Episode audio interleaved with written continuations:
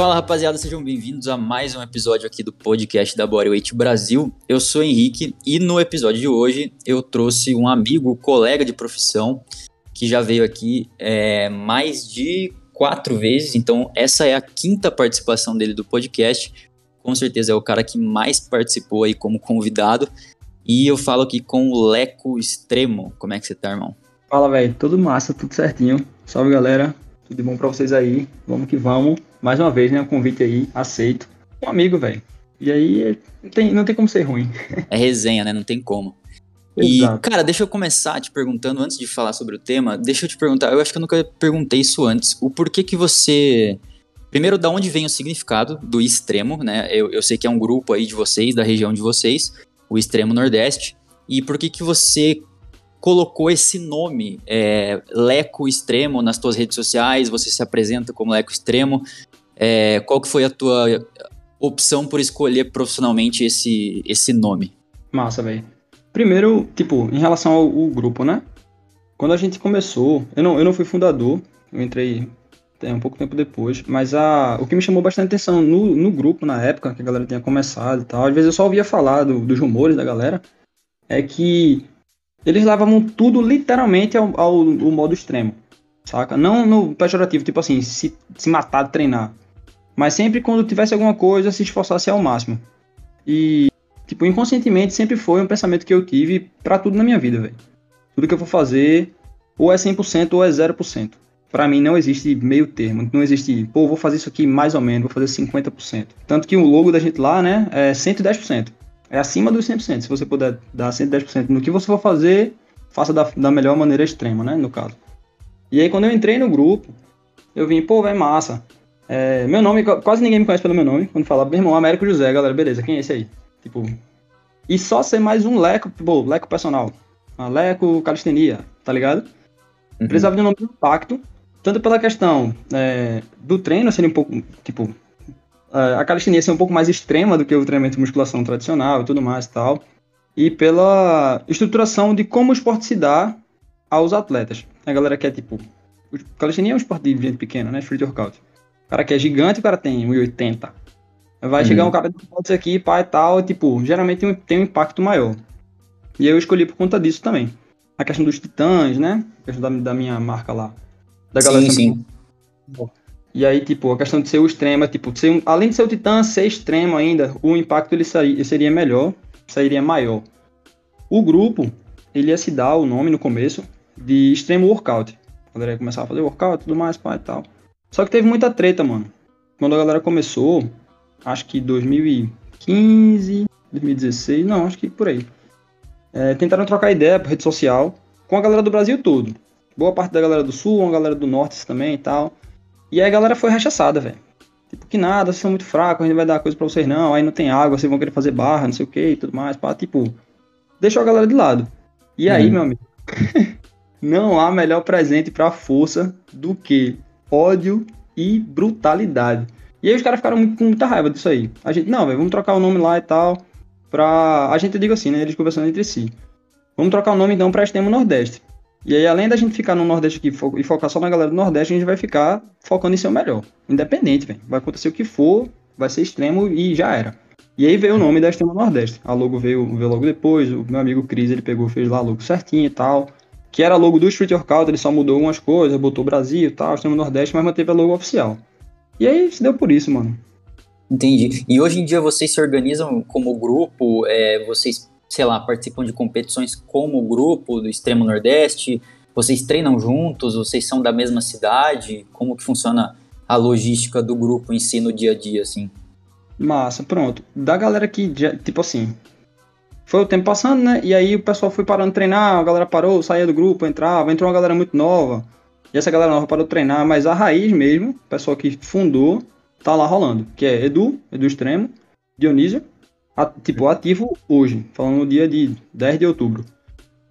É, Will Extremo, a namorada de Will, Bia Extremo, e eu. Pra competição, no nível mais alto, Eduardo. Edu Extremo é o cara que, sem condições, velho. Uhum. Tipo, estilo do Burning Gate e tudo mais e tal, assim, ele tem um nível para ir pra competição com os caras. Em atleta completo, o Will, velho. Não tem como também. Fui pra, até pro Mundial da China, 2019 e tal. Mas de todo aquele problema da pandemia, foi campeão no 2019 da Liga Brasil, campeão nacional. E aí, eles têm estiga de competir ainda. O Will tá trabalhando bastante, questão ele tá até no box de cross agora, dando aula de calistenia lá. Tá com, a, com a, um direcionamento parecido com o que eu tive. Acho que parecido com o que tu teve também. E cair no box de cross e, tipo, poder abordar mais da, da vivência da calistenia do que só ficar naquele negócio de musculação, ou se não ficar próprio no cross e tal. Uhum. E aí ele tá. Ele, a gente tá seguindo assim na questão de, de, tipo, tentar se estruturar como profissional da área. E se der pra competir, beleza. Eu não tenho estiga de competição, sabe? Aqui no Brasil eu não, não sou muito. Ah, tipo, não sou muito a parte do, do grupo de treinamento da galera. Uhum. O estilo de treino é tipo assim, forçam você a fazer tudo. Meu estilo é estático, velho. Eu gosto muito de estático e dinâmico de força. Uhum. E aí, eu que parar tudo para eu treinar o, o dinâmico acrobático, o freestyle e tal, eu não tenho estiga. E tipo, é regra, tem que fazer. Senão você não pontua, senão sua nota zero e aí não vale a pena. Eu gastar dinheiro e ir lá pro sul do, do país, na primeira uhum. rodada, classificado, tá ligado? Sim, e aí fica sim. muito caro também pra na moeda da gente a gente competir fora. Mas assim, em questão de competição eu não viso, eu viso só o hobby mesmo, tipo, treinar com certeza em alto nível, né? O, o nível extremo, o mais alto possível. Mas focar em competição, os três. Bia para feminino e os dois outros meninos, o Will e, e Edu, pro masculino. Cara, isso é bizarro, velho, porque eu tive essa experiência de treinar em grupo. Não que vocês treinem em grupo, né? Cada um treina é, na, no seu ambiente, enfim. Ah, é, gente, tipo, se encontra às vezes sim tal, mas nada tipo todo dia, que nem antes, uhum. sabe? Agora as demandas sim. são maiores. Mas só o fato de você estar presente em um desses grupos que todo mundo tá focado nisso, né? É óbvio que não é a profissão de todo mundo, mas como hobby, as pessoas estarem no 110%, né, que nem você sempre fala, é, isso faz total diferença no, no teu treino, né, cara? Porque eu gosto muito de treinar sozinho, eu sei que você também, mas eu, por exemplo, não tenho essa esse grupo, essas pessoas que estão meio que no mesmo na mesma caminhada, na mesma jornada e também estão lá com as suas dificuldades. É, às vezes, pô, não é todo dia que a gente acorda motivado para treinar, né? Quando a gente acorda muito motivado e com muita energia, cara, é um dia raro, né? A gente pode dizer. Então a gente tem que aprender a nossa habilidade, que a gente tem que sempre estar tá, é, afiando, né? É, essa habilidade é a questão de treinar quando você está cansado. É, treinar quando você precisa treinar, porque, enfim, você tem um objetivo pessoal lá e, e o que move, na verdade, é a disciplina, né? O que te faz agir. Justamente. Então, você, é. você está nesse grupo que, é, por mais que você esteja cansado em algum dia, pô, trabalhou pra caramba ali, fez um monte de consultoria e só tem horário da noite para treinar, 9, 10 da noite, é, essas pessoas que você sabe que elas estão fazendo te fazem de alguma maneira é, te acendem, né? Uma, uma, dá uma motivada extra para que você faça também. Eu não tenho isso, né? Então eu, eu sinto essa dificuldade, tipo assim, cara, se ninguém me puxar e eu não me puxar também, não vai rolar, não, o treino não vai acontecer, enfim. Então é muito bom estar inserido em, em, em um ambiente onde tem mais pessoas comprometidas, né? Exato, velho. É muito massa. Tipo assim, é, o ser humano ele é o ambiente que ele, que ele tá, né? Quanto mais inserido no ambiente, tipo, que a galera se alimenta melhor, treina bem, quer que você evolua em qualquer âmbito, o cara vai. Você vai ser forçado a evoluir. Não tem, pô, velho, não quero, pá. A não ser que o cara saia do ambiente. Aí beleza. Mas tá rodeado da galera aqui, ó, velho, treinei hoje aí, mandasse o quê? Cadê? Manda o vídeo do treino de hoje, já fizesse, o cara, pô, fiz não. Oxe, meu irmão, não, tem que fazer, cadê? Mostra aí. E, tipo, isso de forma saudável, claro, que a galera, tipo, entende quando realmente não dá e tal, quando alguém tá com alguma lesão, pá. Mas naturalmente, velho, vai fazer hoje, não, isso vai ficar pra trás, não, porque tal gringo e tal canto tá treinando e tu tá aí sem fazer nada. E, tipo, a competição da gente é, tipo, contra o gringo, velho. Que é amassar o gringo toda hora, que o nível deles é sempre maior, sempre foi maior. A gente tá sempre buscando, pelo menos, empatar pra, tipo, ó, velho, o que tu faz eu faço também. E, tipo, não, não fiz na cagada. E a galera geralmente. É, é outro ponto também, é uma conversa que o pessoal mente muito em relação a treino, velho. O cara tá lá, campeão mundial do ano passado. Treina quantos anos? Ah, um ano e meio. Mentira, velho. Não tem quantos anos, tá ligado? Tem gente treinando sete anos aí pra tentar chegar na metade do nível do cara. O cara, não, treinei um ano e meio e tô aqui assim, pá, de boa. E a gente luta muito contra isso também. E aí, é tipo, competição saudável entre a gente, de boa. A gente se diverte bastante. Mas aí a gente sempre fica na cobrança de forma onde, tipo, velho, você não assinou, não, tipo, não assinou o contrato, né? Mas, tipo, você não, não disse que queria, velho. Passa por onde? Quer ter tal movimento, tal, tal, tal força, quer, sei lá, ficar mais forte, é, para fazer o que você quer, tipo, para alcançar o que você quer, você tem que fazer. Tá proposto aqui, não tem, não tem meio termo nessa, nessa onda. E aí é muito do que a gente pega nisso, né? Já tô aqui, já tô cansado, velho. Vou chegar lá no meu quintal e vou dar mais ou menos de treino, pô, não vou, velho. Vou chegar lá e vou arrancar o pedaço. Vou 110% pra arrancar o chão, tirar a barra do lugar, tá ligado? Uhum. E nessa mentalidade. Aí, tipo, isso aí vai movendo a gente, principalmente nos dias mais difíceis, né? Sim, sim. Cara, e o que eu acho mais interessante é que, tipo assim, para você treinar quando você tá cansado de noite ali, que nem você falou no teu quintal, você precisa muito puxar aquela disciplina. Aí, beleza, você vai lá. Só que o que eu acho mais bizarro do estilo de treino que vocês fazem, é, apesar de a gente treinar calistenia, a minha, o, o meu estilo de treinamento é muito diferente de vocês, né? Então, é, às vezes, quando eu tô cansado, nesses treinos assim de protocolo, eu vou lá e mando um circuito, né? Então eu, eu, eu, penso assim, pô, eu, eu tô com pouco tempo, não tô com muito gás e tal, vou fazer um circuito que daí acaba rápido e eu fiz o que eu tinha que fazer. Beleza, conta como um treino bem feito ali e tal. Só que no teu caso, velho, você não faz circuito, você não faz treininho rápido. O teu treino, a base do teu treino é treino de força. O que, que é treinar força? É você fazer uma série muito difícil, é, muita atenção e descansar o tempo que for necessário para que você se recupere. Na maioria dos casos, a gente sabe que não tem como fazer uma pull-up com peso, uma dip com peso, uma série de muscle-up, descansar 40 segundos e repetir. Impossível.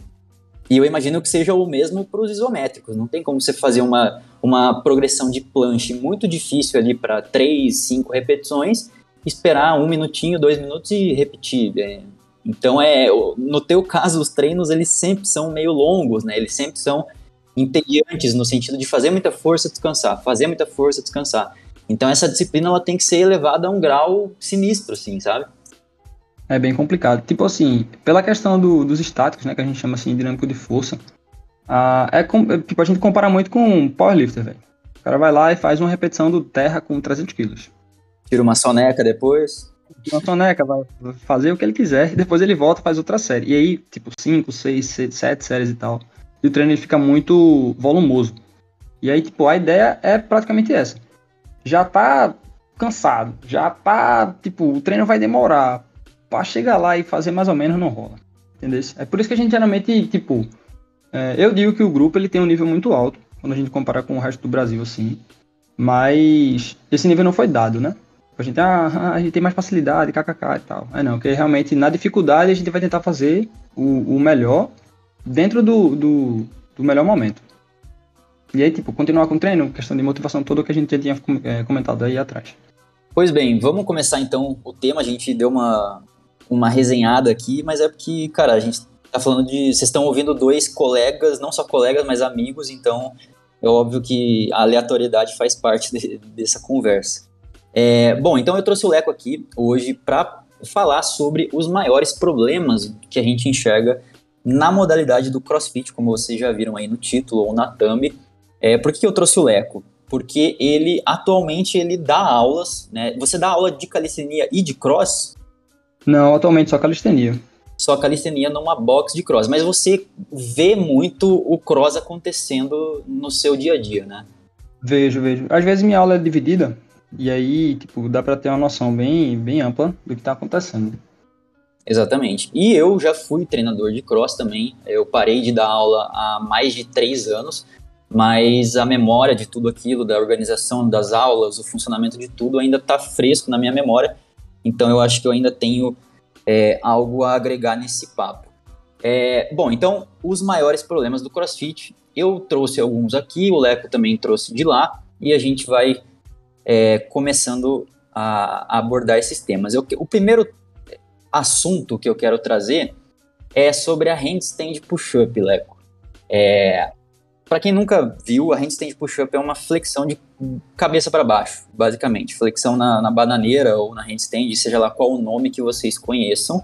É uma flexão é, onde tem regras, né? Se a gente for olhar a, a, na modalidade do crossfit, né, nos termos competitivos, você tem regras para todos os movimentos. O que, que, são essas regras? Onde que o movimento começa, onde é que ele termina, para que sejam contadas e validadas essas repetições.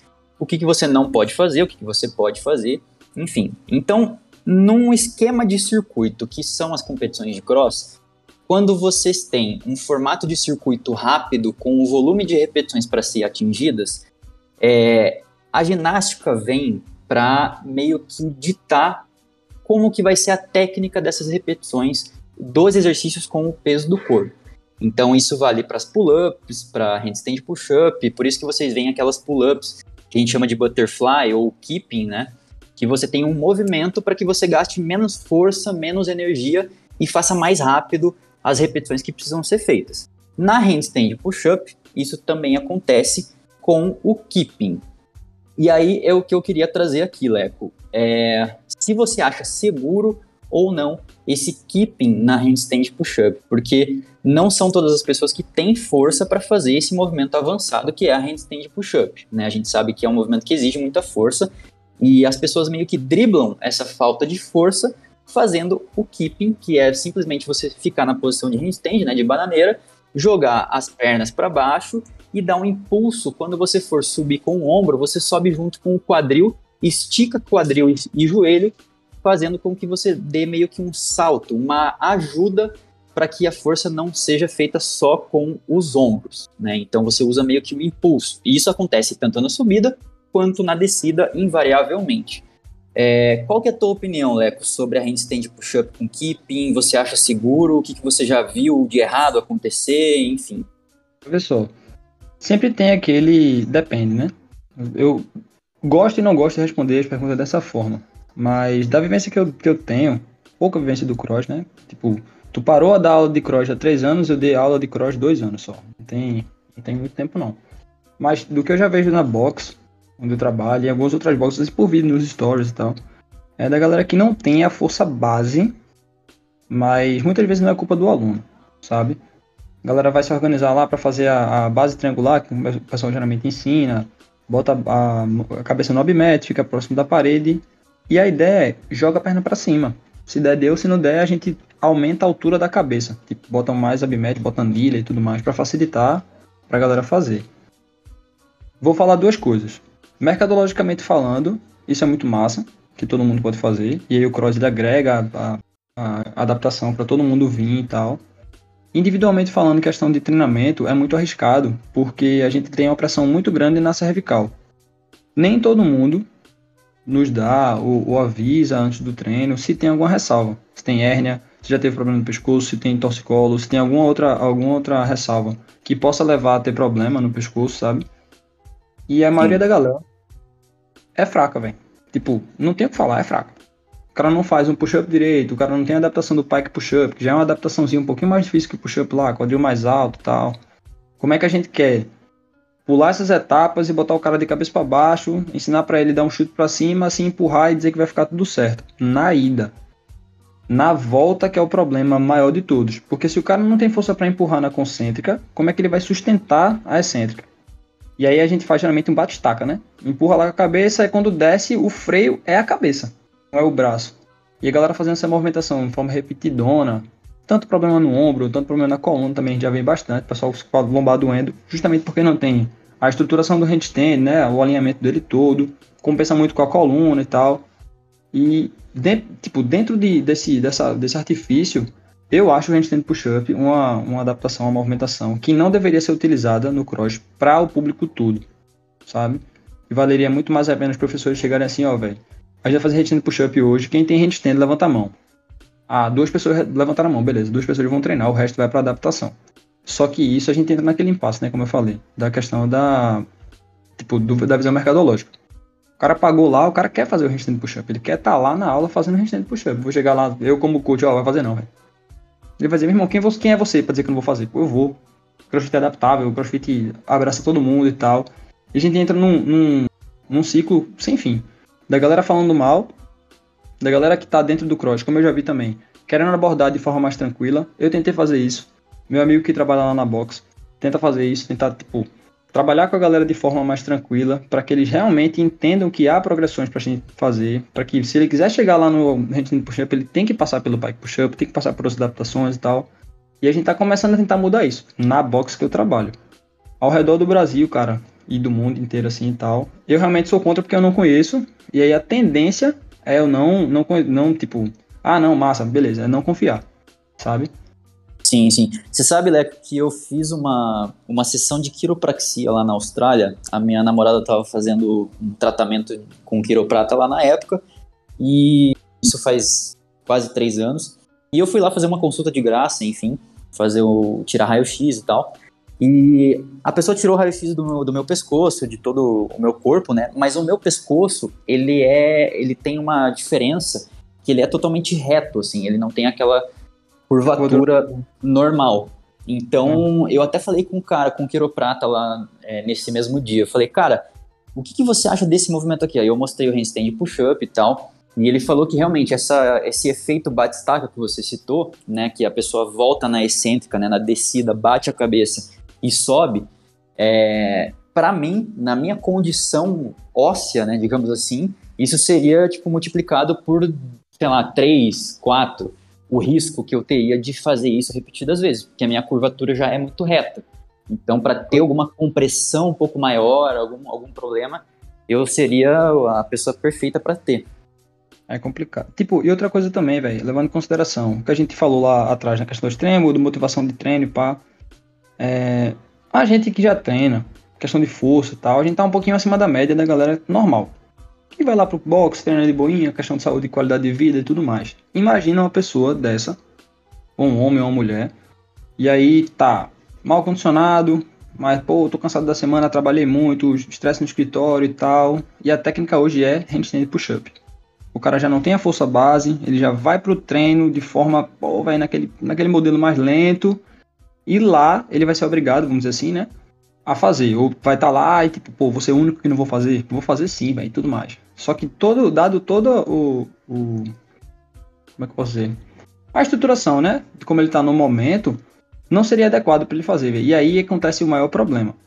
Do cara já não ter força e já ir para lá, fazer a movimentação que ele não tem domínio fadigado, cansado, onde o, o, o, índice dele de força vai ser bem menor. Aí o risco ele aumenta drasticamente. Era bom pensar nesse tipo coisa também. Porque vai ter gente que, tipo, tem gente que a gente chega, tem gente que a gente chega lá, bota uma, o peso no pull-up, um peso que a gente já treina, vai tentar fazer, não sai, velho. E o cara reduz o peso, pá, quem, quem, treina tem noção de como adaptar. E quem não tem noção, entende? Quem não tem o, o direcionamento certo, peca muito nisso aí também. Não que seja culpa do aluno, né? Mas é uma movimentação realmente muito difícil, é muito complicada pra estar, tá, tipo, jogando ao público. Sim, cara, eu, eu concordo contigo 100%. Eu acho que a handstand push-up é um, é, uma, é, uma, é um movimento, né, um exercício que poderia ser evitado tranquilamente, poderia, poderia ser deixado de fora, digamos assim, né? É, porque a maioria das pessoas realmente não tem essa, essa é, esse tempo para treinar força de fato nessa nesse padrão de movimento que é de empurrar na vertical, né? Empurrar para cima. Então as pessoas deveriam passar muito mais tempo na pike push-up, na hindu, na dive bomber push-up, enfim, outras variações de uma, de uma empurrada mais no sentido vertical, para que o handstand push-up fosse o último, assim, né? A questão é que é, é o que você falou. A, a, forma do coach, né, do treinador adaptar esse movimento para as pessoas, na maioria das vezes, é você diminuir, diminuir a amplitude de movimento. Então você vai lá, coloca algumas anilhas a mais é, na tua cabeça e você reduz. Só que o bate-estaca ele continua, né? Não se, não se muda a, a maneira com que a pessoa faz uma série de força, que no caso ela não faz. É, ela só diminui a, o, o, quanto que ela pode se ferrar, né? Digamos assim. Tipo, em vez de bater muito, vai bater menos muito. exatamente, cara. Exatamente.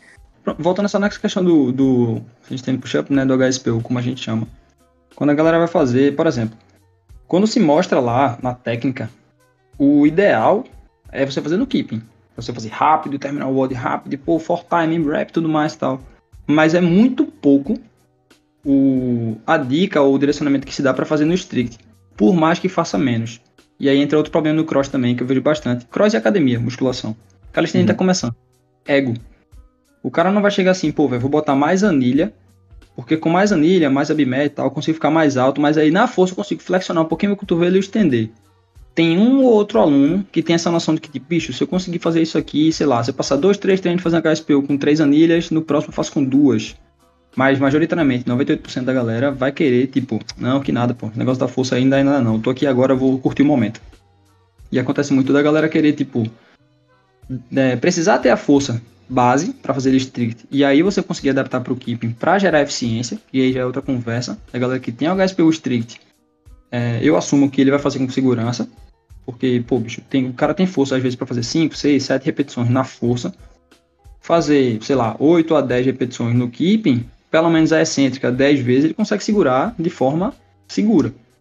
E aí, no, o aluno que não tem força base, que não consegue se preocupar em relação à evolução dele, não marca a evolução dele, ele nunca vai saber como é que ele vai estar tá evoluindo, onde é que ele estava, para onde é que ele vai, ele só está lá para fazer. E aí isso é incorreto também, sabe? Sim, sim, concordo, cara. E nessa parte ainda do keeping e do strict, cara, outra coisa que eu anotei aqui, é, já aproveitando esse gancho, o que você acha sobre o público feminino, em especial iniciante, né? Então, mulheres que começaram é, há pouco tempo no cross, sobre essa essa questão do keeping e do strict, porque eu sou da seguinte opinião, Leco, eu acho que é, as mulheres, principalmente, que têm uma menor disponibilidade de força nos membros superiores do que homens, é, tem muito mais dificuldade para fazer sua primeira pull-up, a sua primeira push-up, do que um indivíduo homem, né? Isso é claro. Então, quando a gente pega, por exemplo, as pull-ups, as dips nas argolas, que tem bastante no cross, enfim, muscle up, que já é outro movimento avançadíssimo, é, eu vejo muito uma falta de uma base de força, que é exatamente o que você estava falando, para que a pessoa faça strict antes do keeping. É, só que isso não é um consenso entre os treinadores de cross. Tem gente que tem muita, muito treinador bom é, que acha que a a mulher, né, ou a pessoa, enfim, o indivíduo, ele não precisa necessariamente fazer cinco strict pull-ups antes de aprender a técnica do keeping, antes de fazer um butterfly no meio do circuito. Eu acho que keeping ou butterfly é, antes do strict não existe. Você não tem como botar uma mulher que acabou de. uma mulher de 55 anos que começou ontem no cross e fazer keeping pull-up sem que ela de fato faça uma pull-up no strict, sabe? Eu sei que vai demorar talvez mais de um ano, mais de dois anos para que ela faça uma repetição, mas não tem sentido na minha cabeça fazer o keeping com elástico, enfim, forçando, nossa, toda a mobilidade de ombro, porque, é, enfim, ela tem que fazer a versão keeping. O que, que você acha disso, cara? Desse público específico, feminino, iniciante? Pronto. É, vamos começar com os treinadores. Não vou chegar, ah, tá errado e tudo mais, pai e tal. Mas eu penso na questão do seguinte: como é que eu vou colocar uma pessoa que, se ela não tem strict pull-up, não precisa ter 5 não, um já tá massa. A pessoa que não tem strict pull-up, ela não vai ter força de aperto, certo? Para se pendurar na barra lá, apertar a barra com tanta força a ponto de ela conseguir tracionar e aí puxar o pull-up. Como é, na cabeça da galera que funciona isso, né? Que se ela não consegue pu é, puxar na força, como é que eu vou botar um balanço nessa pessoa para ela fazer? Tipo, não faz sentido, pô. Não faz sentido. Tá pulando não, uma que... etapa importantíssima, né? Pô, tipo assim, se o cara não tem força para se pendurar, por que você vai balançar ele, velho? É a mesma coisa, tipo, não tem nem, nem como comparar. É, é meio é, que você querer que a pessoa caia, né? É tipo assim, eu quero ver ela cair, então eu vou fazer que aquela balance. Ah, velho, segura aí. Ah, mas então fosse pra segurar, não. Não, pô, segura. Saca? É muito, é muito complicado, pô pular o, a etapa nesse sentido. Por isso que eu falei da questão do handstand push-up. O cara não tem handstand. Ele não entra, não fica. Não precisa ficar fora da parede, não. Mas ele com o peitoral virado para a parede, para poder alinhar a postura, já é uma postura que tá massa. Cara que não tem aquela postura vai ter que fazer HSPU. O final do HSPU é um handstand, pô. O cara não tem handstand, como é que ele vai entrar na postura do HSPU? Tipo, na, vai finalizar a movimentação de forma com qualidade. Como é que ele não vai compensar? E aí nessa galera a mesma coisa pro pull-up também. Se pendurou lá, é, e aí tem outra, outro ponto que eu vou falar também. Pendurou. Ah, beleza, não consigo me puxar. Se balança. Mano, já vi incontáveis vezes a galera caindo. Uma aluna caiu na minha frente quebrou o punho, velho. Tipo, caiu assim, quebrou o punho. E tipo, não foi uma pessoa iniciante, sabe?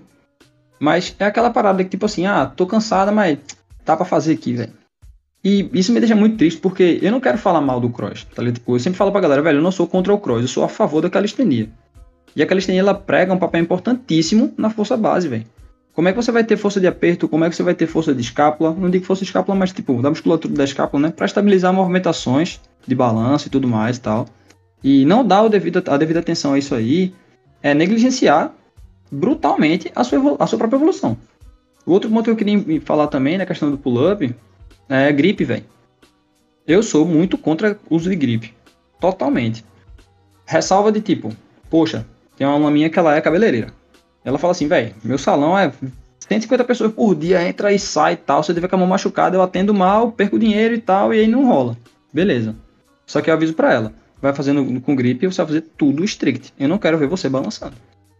Porque se ela não quer foder a mão dela, a palma da mão, se ela balançar, ela vai ter mais atrito, vai ficar rasgando a mão dela. Então faz muito mais sentido ela manter a mão paradinha, né? Ou seja, strict. Você vai fazer com a mão no grip. O grip ele dá um apoio melhor, questão de aperto e tal, você consegue passar mais tempo, né? É, mas aí você não vai balançar. A galera que utiliza o grip confia demais no grip. Passou a língua do grip lá na barra, o grip ele vai começar a puxar seu punho para cima para você poder ficar pendurado. Você vai literalmente ficar pendurado. Você não vai estar tá apertando a barra para sustentar, né? E uhum. o problema tá qualquer aberturinha de mão, qualquer tipo regrip que a pessoa vai fazer, você cai, velho. E tipo, fazer um regrip durante um balanço, se você tiver na fase do arte, já era, pô. Que foi o que aconteceu com a minha aluna. Caiu, quebrou o punho. Não minha uhum. aluna diretamente, mas tipo a aluna da, da box lá. Se você tiver em, em, postura de rolo, um pouquinho, tipo, barriga pra dentro, pá e tal, for fazer um regrip, talvez você pise no chão, caia assim, caia de bunda e tal. Mas em arte, velho, não tem como, não vai dar tempo de você virar e, e, tipo, sei lá, conseguir ficar no chão de boa. Vai cair, vai cair muito feio. E aí essa questão do, do pull-up, da galera dizer assim, não, velho, é, não precisa fazer não e tal.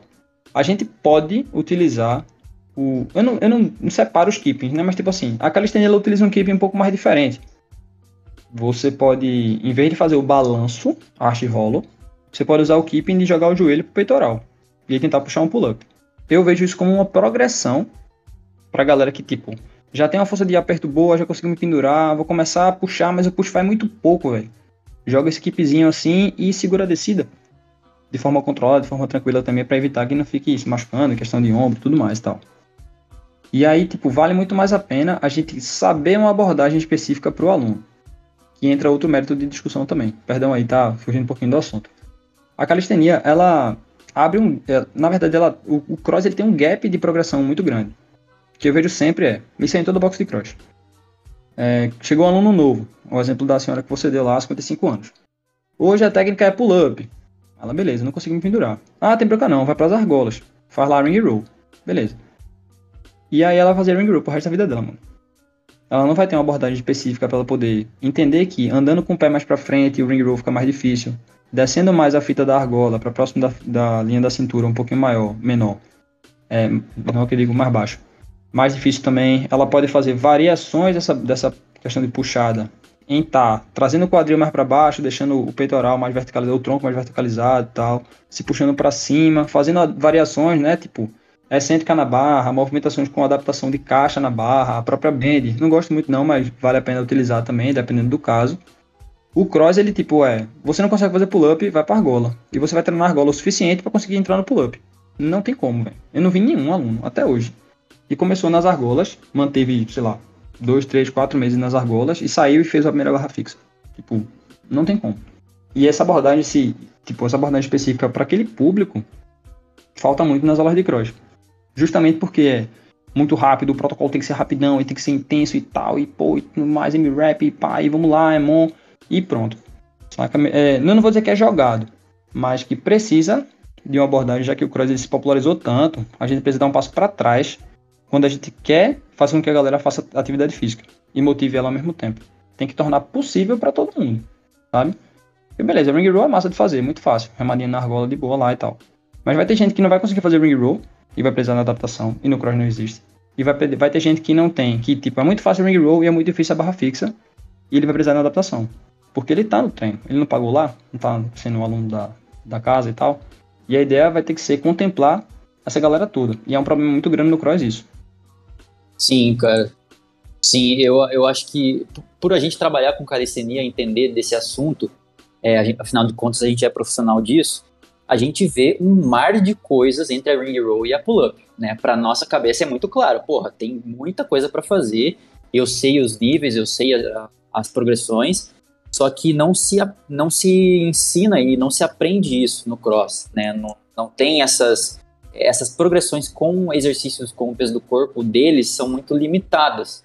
é como você falou, você vai na ring roll, mas porra, se a gente pensar, não faz muito sentido. A ring roll é, é uma parada muito, muito iniciante, se a gente for pensar no objetivo final sendo a pull-up. Até porque não é o mesmo padrão de movimento. Você tá, é, apesar de forçar bíceps, costas, a gente está falando de, de, sentido de diferente, é, sentido diferente de movimento. Então, não, a transição não é assim mágica, né, que nem você falou. Pois é, velho. É muito complicado. Tipo assim, até a forma de ensinarem ring roll, as movimentações mais básicas, que eu vejo muito também, é tipo, o descaso, velho. A ring roll é muito fácil, pô. Vou ensinar pra galera aqui, e faz qualquer jeito aí, beleza. Cara, eu tenho muita raiva disso, velho. Tipo, tem aluno meu de consultoria dos programas que fala assim, pô, velho, essa remada nas argolas é muito fácil. E, e, eu tô passando já, tipo assim, pô, remada declinada nas argolas. E a gente sabe que, tipo assim, porra, ou, ou você tá fazendo errado o negócio, ou você tá dando um puta migué, velho, porque esse exercício não é fácil, mano. Tá ligado? Justamente. Tipo, quando. Tipo, os exemplos que eu já vi é. Ah, vou mostrar o ring roll, que é a adaptação do ring roll. Perdão, a adaptação da barra, ou ring roll. Quando vai lá na argola, faz de todo jeito, velho. O aluno vai olhar pro cara e beleza, tá fazendo com desdenho do caramba, vou lá fazer também. Aí joga o quadril para cima antes de puxar, puxa pouco, fica muito em pé, comete os erros assim que, tipo, se a gente chegar junto e ó, dificulta isso, isso, isso, faz assim, assim, assim. A galera, meu Deus, agora tá muito difícil. Não, agora tá certo. Esse aqui é o peso da verdade. ele vai fazer ele dessa forma aqui e tal. E aí essa abordagem falta muito também, velho. Não só, tipo, é, é, mais geral, né? Não é só do cross, da calistenia também, do, da musculação também. Da gente se colocar no lugar do aluno. É muito fácil, mano. Eu e tu, a gente fazia o remada na argola, a gente fazia HSPU, strict, é de boa, tá ligado? O problema é, tipo, a gente tem que se colocar na, no lugar do cara que não tem força para nada. E aí, a partir disso, entender, pô, velho, ele não consegue fazer isso aqui, que é aquele mais próximo da força dele agora. Pô, velho, tenta fazer assim. Consegui. Massa. Não consegui. Adapta de novo. Uma coisa que eu acho massa nas minhas aulas de calistenia é que eu tento sempre ficar de olho no que está acontecendo nas aulas regulares de crossfit e tudo mais e tal. E pegar a deficiência da galera nesse sentido e aplicar na minha aula. E eu faço marketing, né? Ó, não consegue fazer pull-up, ring roll tá muito fácil, vem aí que tem uma, uma adaptação nova. Chega aí pra minha aula pra tu descobrir e tal. Chega aí, vamos lá, tenta, tenta dar uma chance. Ah, tá muito de boa o push-up e o HSPU tá impossível, mas eu tenho umas movimentações aí pra, melhor, pra tipo, alinhar a handstand, velho. Sabe qual é o segredo? Então, cheguei na aula e tal. E aí, tipo, vai criando um espaço onde a calistenia, eu não tenho objetivo nenhum, já falei até com o pessoal que trabalha comigo lá, eu não tenho objetivo nenhum de, tipo, fazer a calistenia ela ficar ou maior ou igual ao cross. Mas eu acho que ela deveria ter um pouco mais de importância dentro do cenário do crossfit como uma preparação base para galera sair do, da calistenia e aplicar a força onde eles quiserem. Ah, velho, vou correr. Ah, vou pra musculação. Ah, vou fazer o street workout em si. Ou senão o próprio crossfit. E aí já sair de lá com a base de força pronta. Push-up certinho. Pull-up pelo menos já uma repetição, uma e meia e tal. Vou ficar pedindo é, status infinito, né? Tipo, ah, bota aí 50 push-up, 15 muscle-up, não sei o que. Não. Mas o básicozinho ele já veio pronto, já, já massa. Dá pra galera conseguir alcançar e, tipo, evoluir muito mais rápido em várias coisas dentro do, da, da área do cross. O próprio LPO em si a gente vai ter mais força de puxada, mais noção corporal para poder aprender a técnica e aplicá-la de forma mais tranquila também. Sim, sim. Cara, mais uma vez eu vou usar o teu gancho aí do LPO que você acabou de citar para entrar no nosso, outro, no nosso último assunto aqui da, dessa temática, né, dos problemas que a gente vê do CrossFit. Só para não ficar muito longo esse episódio, como eu, eu avisei vocês que estão ouvindo, né, eu e o Leco somos amigos, então a gente falou, não, essa parada, essa parte aí vai durar 20, 30 minutos. Já estamos em 45, porque é assim que funciona, né? Não tem como.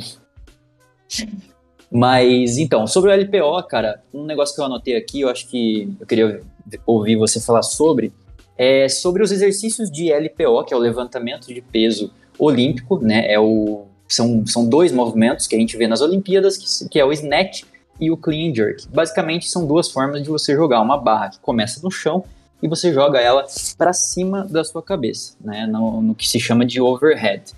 Então a gente tem esses dois movimentos. Tem outros movimentos também mais usados de condicionamento, como thruster, é, enfim, diferentes tipos de agachamento, variações educativos é, do clean jerk e do snatch, mas resumidamente é você trabalhar com uma barra normalmente pesada, enfim. O, o esporte do LPO, Leco, ele é um esporte para uma repetição, né? Ele está nas Olimpíadas, é, a maneira com que as pessoas competem, elas pegam a quantidade máxima de carga para fazer uma repetição. É, eu, eu acredito que veio daí a ideia de se criar esses dois movimentos, o snatch e o clean jerk. Acontece que no esquema do cross, como o LPO está presente, é, a gente acaba vendo alguns circuitos que são a parte final de uma aula de cross, que é o famoso WOD, né, Workout of the Day, e a gente tem movimentos de LPO dentro dos circuitos. E aí começa o problema, que é assim, eu não vou dizer que está errado, eu vou dizer a minha visão. Eu não acho que deveria ser tão frequente movimentos de LPO em WODs. Eu não, eu não digo que nunca deveria fazer, é, nunca deveria ter snatch clean jerk no WOD mas eu acho que poderia ter muito mais outras coisas de condicionamento, porque afinal de contas a gente está falando de um ódio que tem um estilo em circuito, onde um tempo mais reduzido, é, e você tem a, a, característica básica do ódio é você descansar pouco, né, ou quase nada. Então, quando você coloca exercícios tão complexos como o snatch e o clean jerk dentro de um formato de circuito, onde você não tem tempo para descansar, ah, Henrique, mas pô, quando a pessoa vai fazer é, uma série de 10 repetições de clean, por exemplo, num circuito, ela não faz com a carga máxima dela, ela faz com 5, 10 quilos cada lado. Beleza, mas continua sendo um movimento sendo executado sob fadiga máxima. Então, eu não sou muito a favor disso. Qual é a tua opinião sobre exercícios de LPO nos WODs, que são esses circuitos? Pronto, a gente vê muito a questão da parte técnica também. A questão do, trazendo para calistenia, né? Quanto mais técnica você tiver em movimentações, dinâmica de força e tal, é, vai ficar melhor para você executar. Óbvio que a ideia é tentar manter o padrão técnico em qualquer variação. O cara vai fazer uma um flexão na full planche, beleza. Vai fazer uma flexão na straddle planche, tem que estar no mesmo padrão. E aí nas regressões seguintes, né? Adversário tuck, tuck, enfim. Para o cross, tipo uma pessoa que faz, sei lá, snatch com 60 quilos, dentro de um WOD, quando ele bota, sei lá, 20, 25 quilos, ele vai mudar a técnica para tentar fazer de forma mais eficiente. O problema não é ele mudar a técnica para ganhar eficiência. O problema é ele repetir uma ou duas vezes com 60 e 50 com 25. Porque ele gera um, um, padrão motor que na cabeça dele tá correto. Não é errado, sabe? Mas, tipo, para ele tirar esse padrão, para limpar esse padrão de novo pra voltar, tipo, tem gente que falava comigo, pô, vai conseguir levantar tanto, tantos quilos lá com o snatch. Aí treino, treino, treino, treino, treino, quando teve RM de novo, meu RM não subiu. Que a técnica ela tá ruim. E LPO a gente sabe, pra subir a técnica não é só força, é técnica brutal. Pra subir a carga, perdão. E aí, tipo, em relação a toda essa, essa estruturação, se você não tem uma técnica boa, você não lapida a técnica, não tem como, velho. Na questão do odd, eu não sou apto a dizer o que é que seria melhor. Não, é, foge do meu conhecimento. Mas eu acho que seria muito bom, forma bem, bem é, ignorante aqui, tentar reduzir a estruturação do, dos WODs para que quando tivesse LPO, a abordagem ela fosse mais técnica. Por mais que o pessoal não cansasse tanto, não suasse e tal, que a galera geralmente vai pro cross muito por conta disso, né? Não, porque eu tô suando muito, minha frequência tá lá em cima, gastei tantas, tantas calorias e tal, e pá. O treino foi massa, queimei a caloria e tudo mais. A ideia seria, quando for LPO, óbvio, a partir também da, da questão da técnica da, da turma, uma abordagem específica. Vai treinar snatch. Você faz lá tantas movimentações lá, mas bota um peso razoável para snatch e faz 5 repetições, 6 repetições. E aí volta para parte do circuito, onde meio que o LPO ele fizesse parte do treino, mas ele não fizesse parte do circuito. Pudesse, por exemplo, ser um buy-in. Vai começar o uhum. 10 snatch com a carga de 60%, 70% do, do, da carga que você tem, e aí você faz ele, treina lá o circuito e tudo mais, terminou, faz um sold out, tipo, vai pegar lá a carga tipo de 60%, agora, sei lá, bota 45, 50%. E aí faz mais 10 repetições. Você não deixa de treinar, você não perde técnica e você não vai deixar de ser eficiente porque já vai estar fazendo outras coisas também, que inclusive pode auxiliar na questão da força e tal, ou trabalhar a mesma musculatura que tem no snatch. Sim, cara. Eu, deixa eu só fazer um parênteses. É, o que vende muito no cross é a, par, é a parada da intensidade, né? As pessoas têm resultado treinando cross por conta dessa intensidade. É, a questão não é essa, né? A questão é que quando você coloca, por exemplo, eu falei do LPO, mas isso vale para o powerlifting. tem alguns WODs, tem muitos WODs, na verdade, que tem deadlift, cara, no meio do circuito. Sei lá, 10, 15 repetições de deadlift pesado, né? Deadlift tradicional. Não tô falando de halteres, não. É o deadlift mesmo, pesado, dentro de um circuito. É, quando a gente assiste atletas fazendo isso, atletas amadores e profissionais, a gente é, enxerga como tipo assim, pô, beleza, é, tá tudo bem. Eles têm domínio da técnica, eles têm a força, eles não vão, possivelmente eles não vão se machucar. Só que essa não é a realidade, é isso que a gente tá pegando no pé aqui nesse episódio de hoje. Isso não é realidade. O que você vê no Instagram, a, o, atleta, o teu atleta preferido fazendo deadlift até cair no chão e aguentando esse volume é, uma, é, é um aspecto, é, é a ponta do crossfit. O que acontece nas aulas são pessoas comuns que, enfim, estão fazendo um deadlift por várias repetições no meio de um circuito. É, eu acho que tem alguns movimentos que não deveriam fazer parte do circuito, né? Então, pô, supino pesado, é, o, o, levantamento terra, o, os dois uhum. do LPO, que a gente já falou, eu acho que a, o sistema em si, a metodologia do cross, ela peca por sempre exigir uma, uma, intensidade sempre muito alta, e aí às vezes você coloca exercícios muito difíceis. Então, imagina, cara, um circuito de handstand push-up e, tipo assim, ó, um 21, 15, 9 de handstand push-up e deadlift com, sei lá, 70% do teu RM. Pô, velho, hum. isso aí é brutal, cara. Tipo, é desnecessário, sabe? Você fazer 40 e poucas repetições de dois movimentos extremamente técnicos, né? Então, enfim. É, Bronco. Tipo, é, levando em consideração isso aí que tu falou, eu lembrei do ponto que é muito importante. Quando a gente vê o Instagram, a gente tem que imaginar o seguinte: um, um, um papel branco e duas bolas se encontrando nesse papel. Na bola da esquerda, a gente tem que ver que tem lá saúde, qualidade de vida, fitnessinho e tudo mais tal.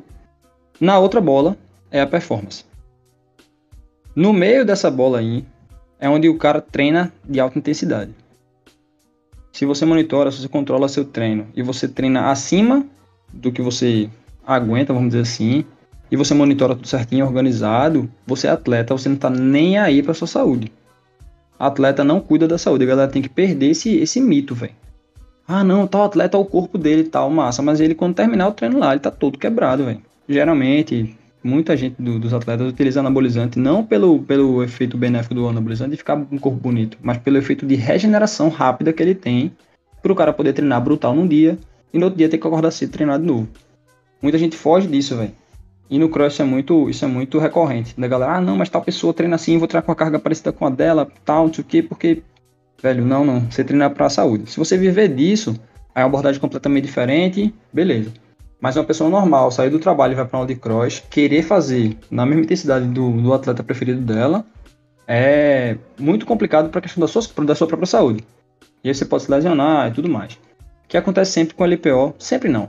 Mas a maioria das vezes a LPO é, do mesmo jeito que a gente não tem preparação para fazer um handstand push-up, o pessoal não tem preparação para fazer um snatch. Ah, não, mas é, beleza, eu faço com PVC, tá fácil o PVC, vou pegar a barra de 10. Pô, do PVC para barra de 10 quilos, são 10 quilos, velho. Se fez com PVC de forma incorreta, só basta fazer uma vez errado com a barra de 10 kg, que aí você vai ter algum problema no, no ombro. Por conta da questão de rotação externa que o snatch ele pede, a questão de encaixe, se você fazer squat snatch também, que é fazer o agachamento lá embaixo, com a barra em cima da cabeça, tem que ter toda uma preparação. E aí o pessoal vende muito que todo mundo possa fazer LPO. Não digo que não pode, pode, mas tem que ter a base sólida construída também. Senão a gente faz a mesma coisa da calistenia. Vai chegar, vai botar. Da calistenia, perdão, do cross. Vai chegar, vai botar no aula de cross uma movimentação da calistenia que é avançada, dizendo que dá para todo mundo fazer, o cara vai, faz e se machuca. Mesma coisa no cross também. Ah, não, dá para subir esse peso aqui e tudo mais. A galera fazendo rosca inversa no clean, como a gente já vê sempre. Em vez de fazer a recepção de remada e tal, utilizar a rodana da barra para encaixar a barra, a, a barra no, no, no, tronco e tudo mais, e fazer a adaptação da movimentação. Isso não acontece, velho. E aí, tipo, tentar sempre trazer para a realidade da galera. Você pode focar em querer fazer um clean com muito peso, mas como é que tá a sua técnica? Tá ruim, para e foca na técnica. A carga é consequência. Ela vai vir se você continuar com consciência de treino. Que volta lá para o início do, da conversa. Tá com, tá com é, disciplina para poder treinar de forma tranquila? Vai treinando devagarinho, vai devagarinho, tipo, evoluindo carga, evoluindo técnica, e aí você chega no, no objetivo que você quer, sem precisar pular etapa. Concordo 100%. Bom, Leque, eu acho que é com essa aí do LPO, do, do dos outros exercícios aí mais difíceis nos, nos WODs, que a gente chega a um, um, final aqui do nosso episódio. Acho que a gente trouxe aí várias problemáticas que, que tanto eu quanto você enxergamos em relação às aulas de CrossFit na prática, né? A gente ficou é, falando do que acontece na realidade, né? A gente não foi para a parte do esporte, da elite, que daí é, é um negócio diferente, enfim.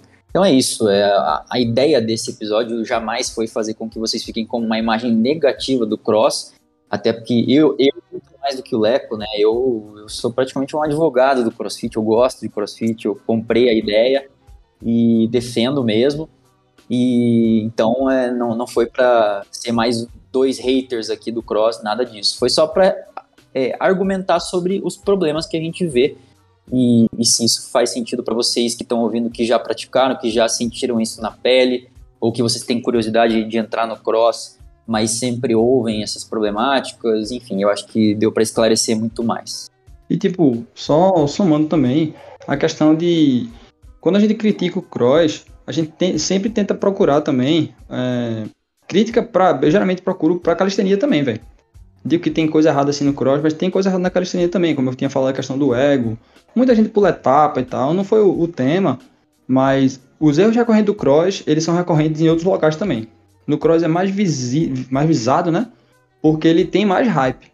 Mas, tipo assim, não ofusca o erro da musculação, do personal que, tipo, te atende mal, do cara que passa treino errado, que, tipo, estruturação de treino ele faz melhor para público feminino, por exemplo, do que para masculino, cara pros caras não tá nem aí e tal. Uhum. Tudo são problemas que a gente tem dentro do meio fitness. Certo? A gente focou hoje no do cross porque era o tema, mas todas as outras modalidades elas têm é, erros iguais. Exatamente. Bom, para finalizar, Leco, avisa aí a galera onde que as pessoas conseguem te achar é, nas redes sociais e se a pessoa quiser treinar contigo, como que quais são os programas que você tem, você está fazendo consultoria, enfim, dá um resumo aí. Pronto, vê, você me encontrar nas redes sociais, é, no Instagram, geralmente utilizo como Leco Underline Extremo. Só botar lá, vai ser bem tranquilo de achar. Trabalho com consultoria, com aula online, se alguém for de Recife ou Olinda, tiver por aí. É, presencial e online, né, no caso. Se quiser, tipo, aula de fora, ah, no Moro do Brasil, véio, vou querer também, tudo mais, a gente desenrola. Eu tenho uma planilha pra gente trabalhar de forma é, à distância, né? Pode ser a planilha também de forma presencial, onde a gente treina a primeira vez e depois se organiza, vai evoluindo conforme o tempo vai passando, tem o, o período da planilha. E eu sempre faço a propaganda da planilha conseguir ter um monitoramento de carga para movimentações do peso corporal. Isso aí não existe ainda, pelo menos não, não, não sei se tem alguém que faça. Eu já consigo fazer com barra fixa, flexão de braço, paralelas. Estou vendo a organização para fazer com agachamento, por mais que seja mais fácil, mas a gente conseguiu adaptar isso aí também para conseguir trazer dados para os alunos, né? Lá na academia é só o cara botar o peso na máquina, fazer a repetição, conta a repetição vezes o peso, multiplica, né? E de boa. Peso corporal, o cara vem, pô, fazia 10 push-up, agora faço 15. Pô, que droga. Não, eu vou estar tá monitorando tudo isso aí também. E tentando trazer é, um pouquinho mais de ciência pra calistenia. E aí, é isso aí. Tamo junto. Beleza. Então é isso, rapaziada. Espero que tenham curtido até aqui. E até o próximo episódio. Valeu. Valeu.